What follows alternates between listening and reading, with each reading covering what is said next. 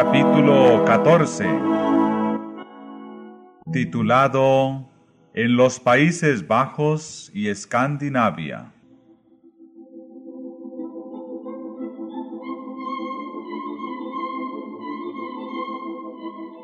En los Países Bajos se levantó muy temprano una enérgica protesta contra la tiranía papal.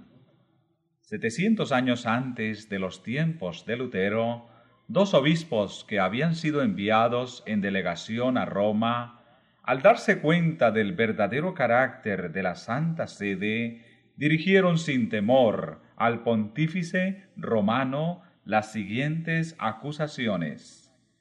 Dios hizo reina y esposa suya a la iglesia y la proveyó con bienes abundantes para sus hijos, dotándola con una herencia perenne e incorruptible, entregándole corona y cetro eternos. Pero estos favores vos los habéis usurpado como un ladrón. Os introducís en el templo del Señor y en él os eleváis como Dios. En vez de pastor, sois el lobo de las ovejas.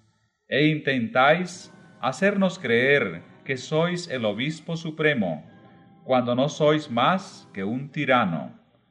Lejos de ser siervo de siervos, como a vos mismo os llamáis, sois un intrigante que desea hacerse señor de señores hacéis caer en el desprecio los mandamientos de Dios. El Espíritu Santo es el edificador de las iglesias en todos los ámbitos del mundo. La ciudad de nuestro Dios, de la que somos ciudadanos, abarca todas las partes del cielo, y es mayor que la que los santos profetas llamaron Babilonia, y que aseverando ser divina, se iguala al cielo, se envanece de poseer ciencia inmortal y finalmente sostiene, aunque sin razón, que nunca erró ni puede errar jamás.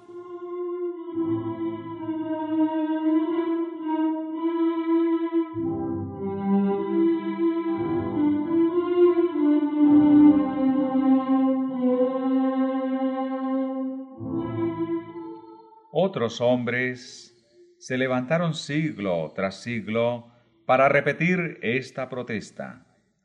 Y aquellos primitivos maestros que, atravesando diferentes países y conocidos con diferentes nombres, poseían el carácter de los misioneros valdenses y esparcían por todas partes el conocimiento del Evangelio, penetraron en los Países Bajos.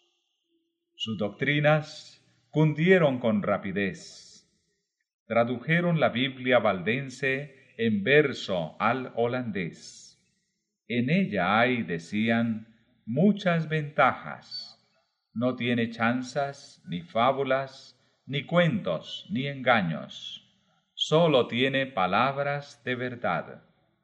Bien puede tener por aquí y por allí alguna que otra corteza dura, pero aún en estos trozos no es difícil descubrir la médula y lo dulce de lo bueno y lo santo.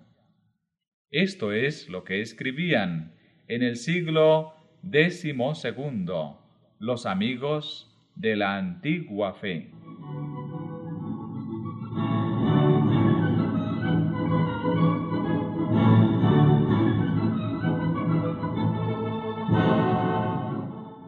Luego empezaron las persecuciones de Roma, pero en medio de hogueras y tormentos seguían multiplicándose los creyentes que declaraban con firmeza que la Biblia es la única autoridad infalible en materia de religión y que ningún hombre debe ser obligado a creer, sino que debe ser persuadido por la predicación.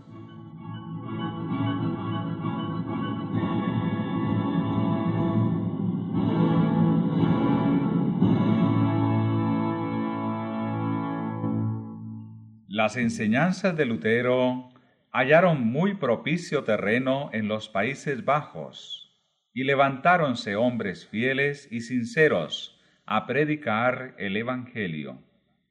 De una de las provincias de Holanda vino Menno Simonis, educado católico romano y ordenado para el sacerdocio. Desconocía por completo la Biblia y no quería leerla por temor de ser inducido en herejía.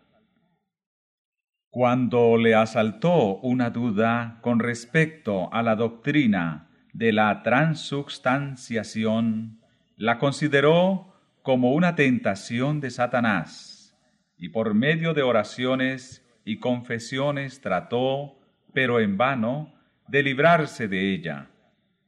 Participando en escenas de disipación, procuró acallar la voz acusadora de su conciencia, pero inútilmente.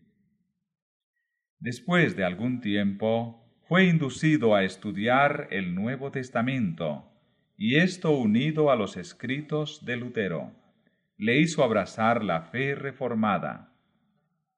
Poco después, presenció en un pueblo vecino la decapitación de un hombre por el delito de haber sido bautizado de nuevo.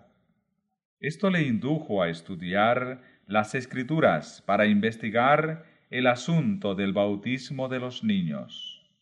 No pudo encontrar evidencia alguna en favor de él, pero comprobó que en todos los pasajes relativos al bautismo, la condición impuesta para recibirlo era que se manifestase arrepentimiento y fe.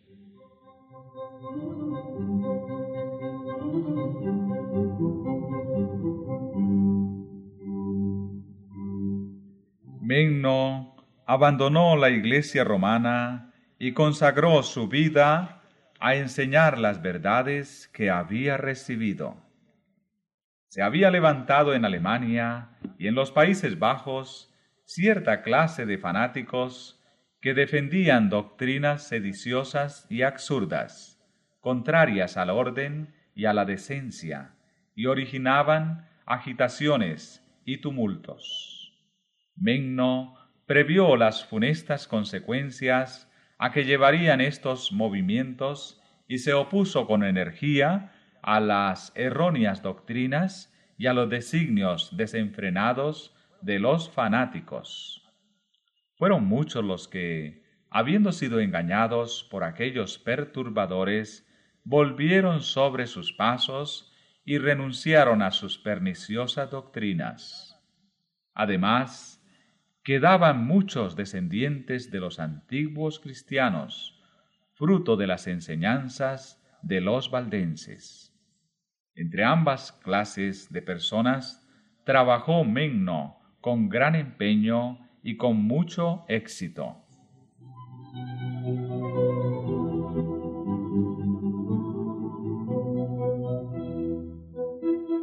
Viajó durante veinticinco años con su esposa y sus hijos, y exponiendo muchas veces su vida.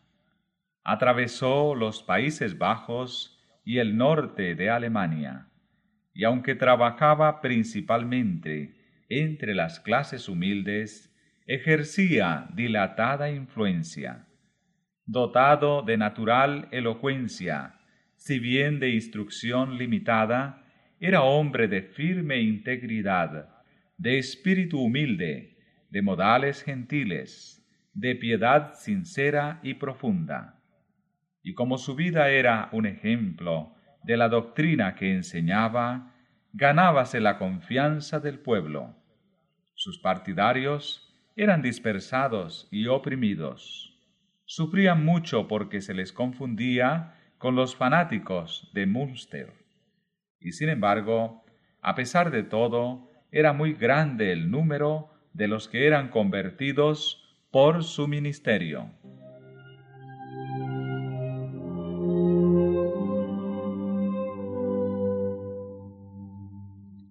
En ninguna parte fueron recibidas las doctrinas reformadas de un modo tan general como en los Países Bajos.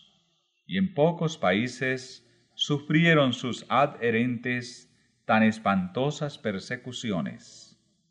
En Alemania Carlos V había publicado edictos contra la reforma y de buena gana hubiera llevado a la hoguera a todos los partidarios de ella.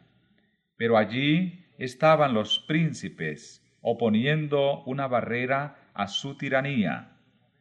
En los Países Bajos su poder era mayor y los edictos de persecución se seguían unos a otros en rápida sucesión. Leer la Biblia, oírla leer, predicarla o aún referirse a ella en la conversación era incurrir en la pena de muerte por la hoguera. Orar a Dios en secreto, abstenerse de inclinarse ante las imágenes o cantar un salmo eran otros tantos hechos castigados también con la muerte. Aun los que adjuraban de sus errores eran condenados, si eran hombres, a ser degollados, y si eran mujeres, a ser enterradas vivas. Millares perecieron durante los reinados de Carlos y de Felipe II.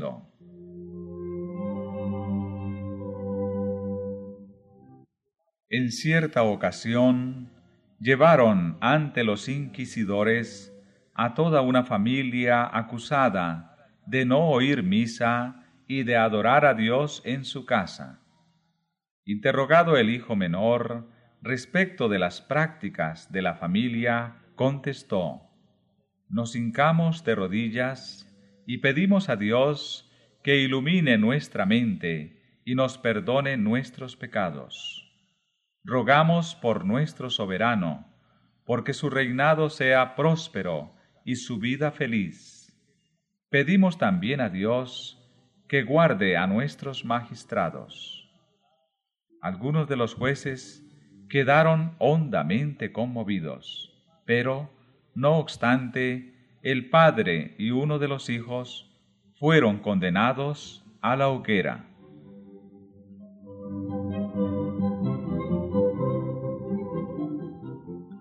la ira de los perseguidores era igualada por la fe de los mártires. No sólo los hombres, sino aún delicadas señoras y doncellas desplegaron un valor inquebrantable. Las esposas se colocaban al lado de sus maridos en la hoguera y mientras éstos eran envueltos en las llamas, ellas los animaban con palabras de consuelo o cantándoles salmos.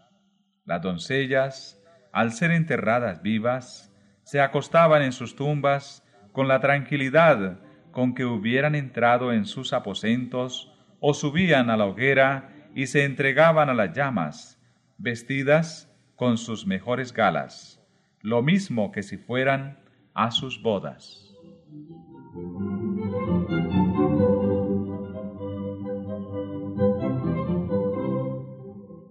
Así como en los tiempos en que el paganismo procuró aniquilar el Evangelio, la sangre de los cristianos era simiente. La persecución no servía más que para aumentar el número de los testigos de la verdad. Año tras año, el monarca enloquecido de ira, al comprobar su impotencia para doblegar la determinación del pueblo, se ensañaba más y más en su obra de exterminio, pero en vano. Finalmente, la revolución acaudillada por el noble Guillermo de Orange dio a Holanda la libertad de adorar a Dios.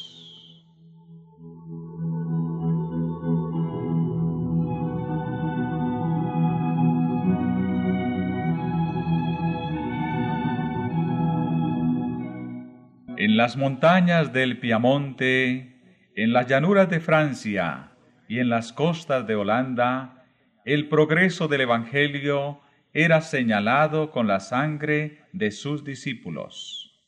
Pero en los países del norte halló pacífica entrada.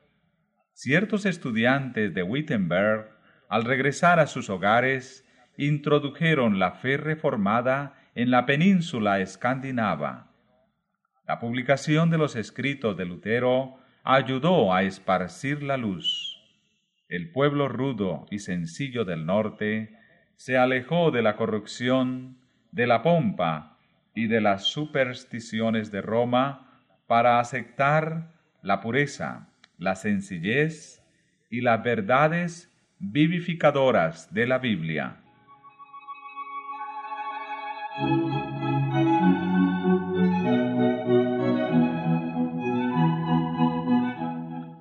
Tausen era el reformador de Dinamarca. Era hijo de un campesino. Desde su temprana edad dio pruebas de poseer una inteligencia vigorosa. Tenía sed de instruirse, pero no pudiendo aplacarla, debido a las circunstancias de sus padres, entró en un claustro. Allí la pureza de su vida su diligencia y su lealtad le granjearon la buena voluntad de su superior. Los exámenes demostraron que tenía talento y que podría prestar buenos servicios a la Iglesia. Se resolvió permitirle que se educase en una universidad de Alemania o de los Países Bajos. Se le concedió libertad para elegir la escuela a la cual quisiera asistir, siempre que no fuera la de Wittenberg. No convenía exponer al educando a la ponzoña de la herejía, pensaban los frailes.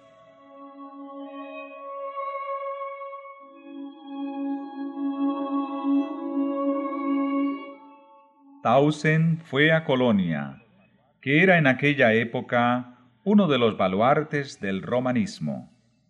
Pronto le desagradó el misticismo de los maestros de la escuela. Por aquel mismo tiempo llegaron a sus manos los escritos de Lutero.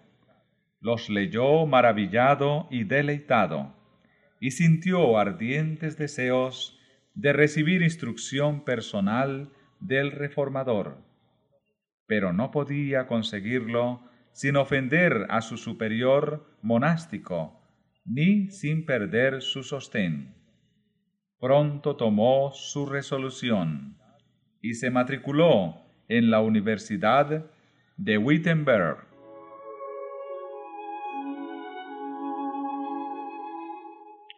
Cuando volvió a Dinamarca, se reintegró a su convento Nadie le sospechaba contagiado del luteranismo.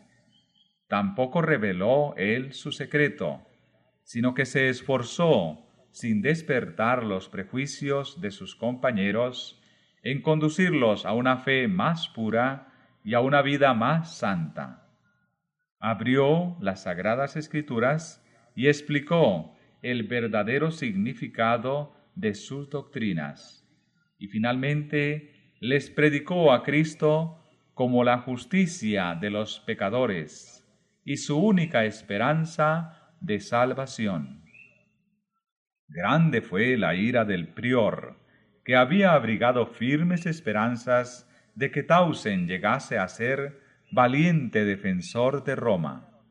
Inmediatamente lo cambiaron a otro monasterio y lo confinaron en su celda bajo estricta vigilancia.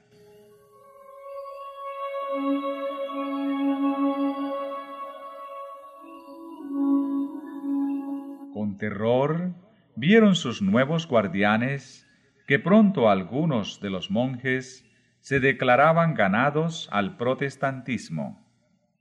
Al través de los barrotes de su encierro, Tausen había comunicado a sus compañeros el conocimiento de la verdad. Si aquellos padres dinamarqueses hubiesen cumplido hábilmente el plan de la Iglesia para tratar con la herejía, la voz de Tausen no hubiera vuelto a oírse, pero, en vez de confinarlo para siempre en el silencio sepulcral de algún calabozo subterráneo, le expulsaron del monasterio, y quedaron entonces reducidos a la impotencia. Un edicto real que se acababa de promulgar ofrecía protección a los propagadores de la nueva doctrina. Tausen principió a predicar. Las iglesias le fueron abiertas y el pueblo acudía en masa a oírle. Había también otros que predicaban la palabra de Dios. El Nuevo Testamento fue traducido en el idioma dinamarqués y circuló con profusión. Los esfuerzos que hacían los papistas para detener la obra solo servían para esparcirla más y más. Y al poco tiempo Dinamarca declaró que aceptaba la fe reformada.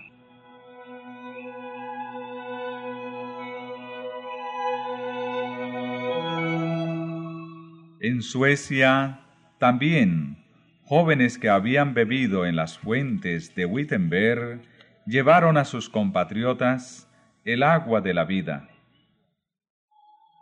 Dos de los caudillos de la Reforma de Suecia, Olaf y Lorenzo Petri, hijos de un herrero de Orebro, estudiaron bajo la dirección de Lutero y de Melanton, y con diligencia se pusieron a enseñar las mismas verdades en que fueron instruidos.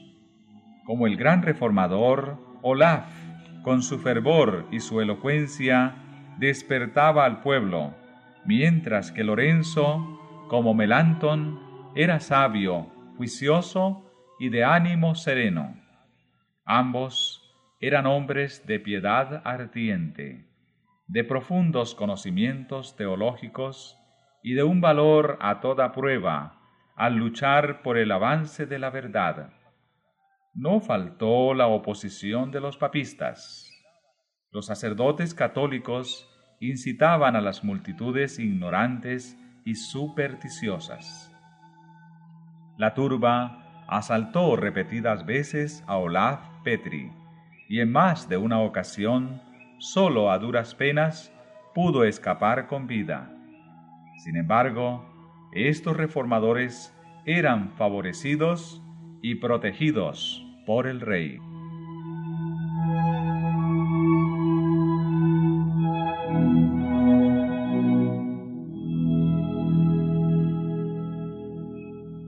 Bajo el dominio de la Iglesia romana, el pueblo quedaba sumido en la miseria y deprimido por la opresión. Carecía de las escrituras y como tenía una religión de puro formalismo y ceremonias que no daba luz al espíritu, la gente regresaba a las creencias supersticiosas y a las prácticas paganas de sus antepasados. La nación estaba dividida en facciones que contendían unas con otras, lo cual agravaba la miseria general del pueblo el rey decidió reformar la iglesia y el Estado y acogió cordialmente a esos valiosos auxiliares en su lucha contra Roma.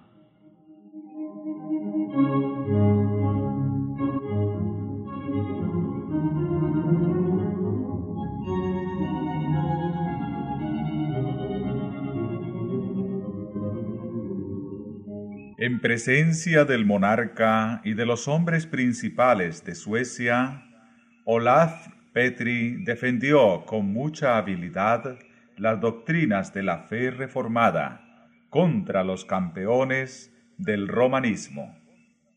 Manifestó que las doctrinas de los padres de la Iglesia no debían aceptarse sino cuando concordasen con lo que dice la Sagrada Escritura y que las doctrinas esenciales de la fe están expresadas en la Biblia de un modo claro y sencillo que todos pueden entender.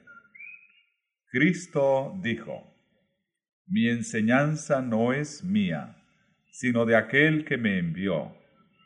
Y Pablo declaró que si predicara él otro evangelio que el que no había recibido, sería anatema. Por lo tanto, preguntó el reformador, ¿cómo pueden otros formular dogmas a su antojo e imponerlos como cosas necesarias para la salvación?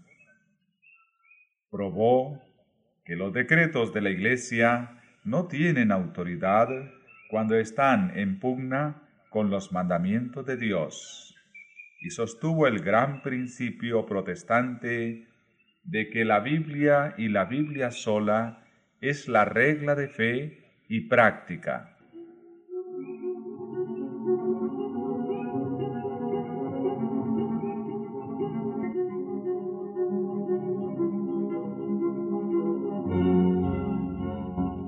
Este debate, si bien se desarrolló en un escenario comparativamente oscuro, sirve para dar a conocer la clase de hombres que formaban las filas de los reformadores. No eran controvertistas ruidosos, sectarios e indoctos, sino hombres que habían estudiado la palabra de Dios y eran diestros en el manejo de las armas de que se habían provisto en la armería de la Biblia. En cuanto a erudición, estaban más adelantados que su época. Cuando nos fijamos en los brillantes centros de Wittenberg y Zurich, y en los nombres ilustres de Lutero y Melanchthon, de Zwinglio y Ecolampadio, se nos suele decir que estos eran los jefes del movimiento de la Reforma, y que sería de esperar en ellos un poder prodigioso y gran acopio de saber, pero que los subalternos no eran como ellos. Pues bien, si echamos una mirada sobre el oscuro teatro de Suecia y yendo de los maestros a los discípulos, nos fijamos en los humildes nombres de Olaf y Lorenzo Petri, que encontramos, pues maestros y teólogos, hombres que entienden a fondo todo el sistema de la verdad bíblica y que ganaron fáciles victorias sobre los sofismas de las escuelas y sobre los dignatarios de Roma.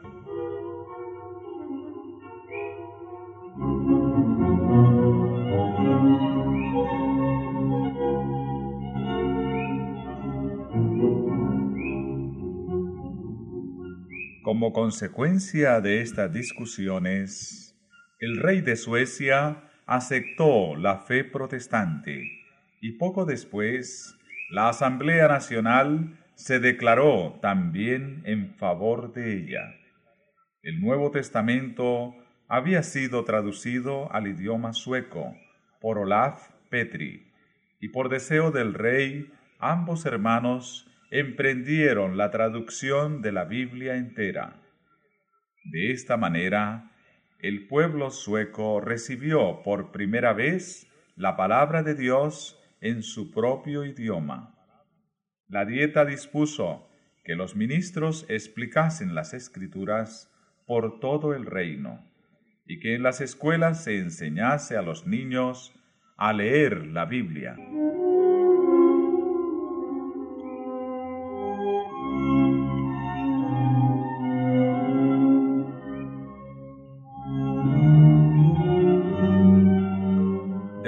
Constante y seguro, la luz bendita del Evangelio disipaba las tinieblas de la superstición y de la ignorancia.